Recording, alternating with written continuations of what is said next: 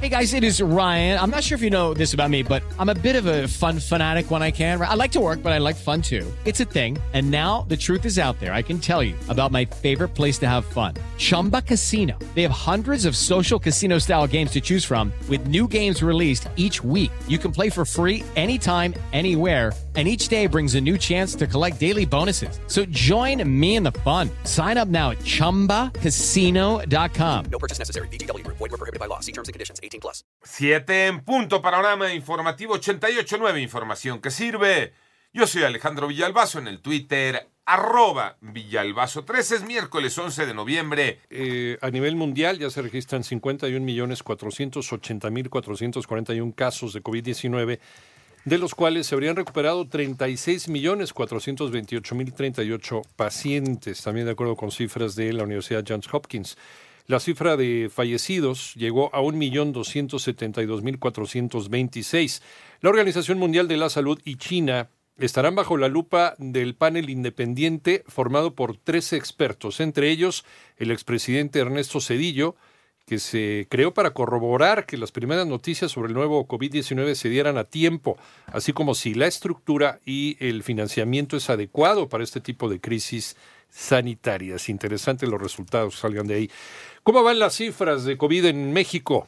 Moni Barrera. La Secretaría de Salud informó que ya son 978.531 casos confirmados de COVID en el país y 95.842 defunciones. Ante las inundaciones en Tabasco, el sector salud no ha dejado de atender a la población, pero estiman se incrementen los contagios. No hemos registrado un incremento, no se ha registrado todavía un incremento. Esperaríamos que dentro de 15 días pudiéramos ver un incremento en el número de casos y eso podría atribuirse a los contactos entre personas. Así lo dijo Hugo López Gatel, subsecretario de Prevención y Promoción de la Salud, y aclaró que no hay mutación del virus SARS-CoV-2. La gran mayoría son mutaciones neutras. No es que no pueda ocurrir, que hablan de la nueva cepa que es más agresiva. Entonces siempre hay que tomar con cautela cuando aparece estas noticias de la nueva cepa que está rondando Europa. Cuando lo haya, estén seguros que lo vamos a decir. En 889 Noticias, Mónica Barrera.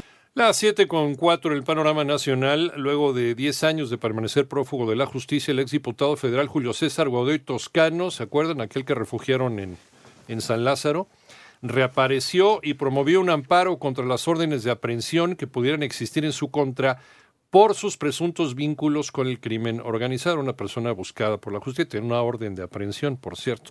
Por otro lado, el gobernador de Quintana Roo, Carlos Joaquín González, informó que aceptó la solicitud de separación del cargo de Alberto Capella, secretario de Seguridad Pública del Estado, tras el altercado en el que elementos de seguridad dispararon al aire durante una manifestación de colectivos feministas en Cancún. En tanto, la Cámara de Diputados aprobó en lo general el dictamen con proyecto de decreto del presupuesto de egresos de la Federación para el ejercicio fiscal 2021, cuyo gasto total previsto asciende a seis mil millones doscientos noventa y cinco mil setecientos treinta y seis millones doscientos mil pesos, con una variación de menos punto tres por ciento real respecto del aprobado para 2020. En Ciudad de México han disminuido los delitos de alto impacto. Joana Flores. Los delitos de alto impacto no solo disminuyeron durante la emergencia sanitaria por COVID-19 en la Ciudad de México, sino que además la tendencia se ha mantenido aún con la reactivación económica. Algunos delitos, aun cuando haya habido jornada de sana distancia, de todas maneras son muy importantes su reducción. Y en otros delitos, aun con la apertura de las distintas actividades económicas, sigue la tendencia a la baja. Así lo dijo la jefa de gobierno Claudia Sheinbaum. En tanto, el jefe de la policía, Omar García Harfush, explicó que del primero de enero al 31 de octubre, la incidencia delictiva registró una disminución del 36.4% al compararlo con el mismo periodo de 2019. Y es que mientras en 2019 se cometían 166 delitos al día, en 2020 se registran en promedio 108, es decir, 58 delitos menos. Sabemos que a veces las cifras pueden traducirse muy frías. Lo que es un hecho es que actualmente ocurren menos delitos que los que ocurrían hace un año y eso es un indicador objetivo de que vamos por el camino correcto. Para 88.9 Noticias, Joana Flores. El panorama internacional, a una semana de las elecciones presidenciales, el secretario de los Estados Unidos, Mike Pompeo, se negó a aceptar la victoria de Joe Biden como presidente electo y aseguró que habrá una transición tranquila a una segunda administración de Donald Trump, ya que se contarán todos los votos. Por su parte, el presidente electo de los Estados Unidos, Joe Biden, dice que nada detendrá la transferencia de poder luego de su triunfo, pese a las acusaciones sin fundamento del presidente Trump de que la votación fue fraudulenta. En tanto, el gobierno de Australia entregó eh, hoy miércoles cuatro piezas arqueológicas a la Embajada de México en Canberra, en la capital, tras incautar en marzo pasado los envíos por Internet realizados por una empresa con sede en los Estados Unidos a tres compradores australianos.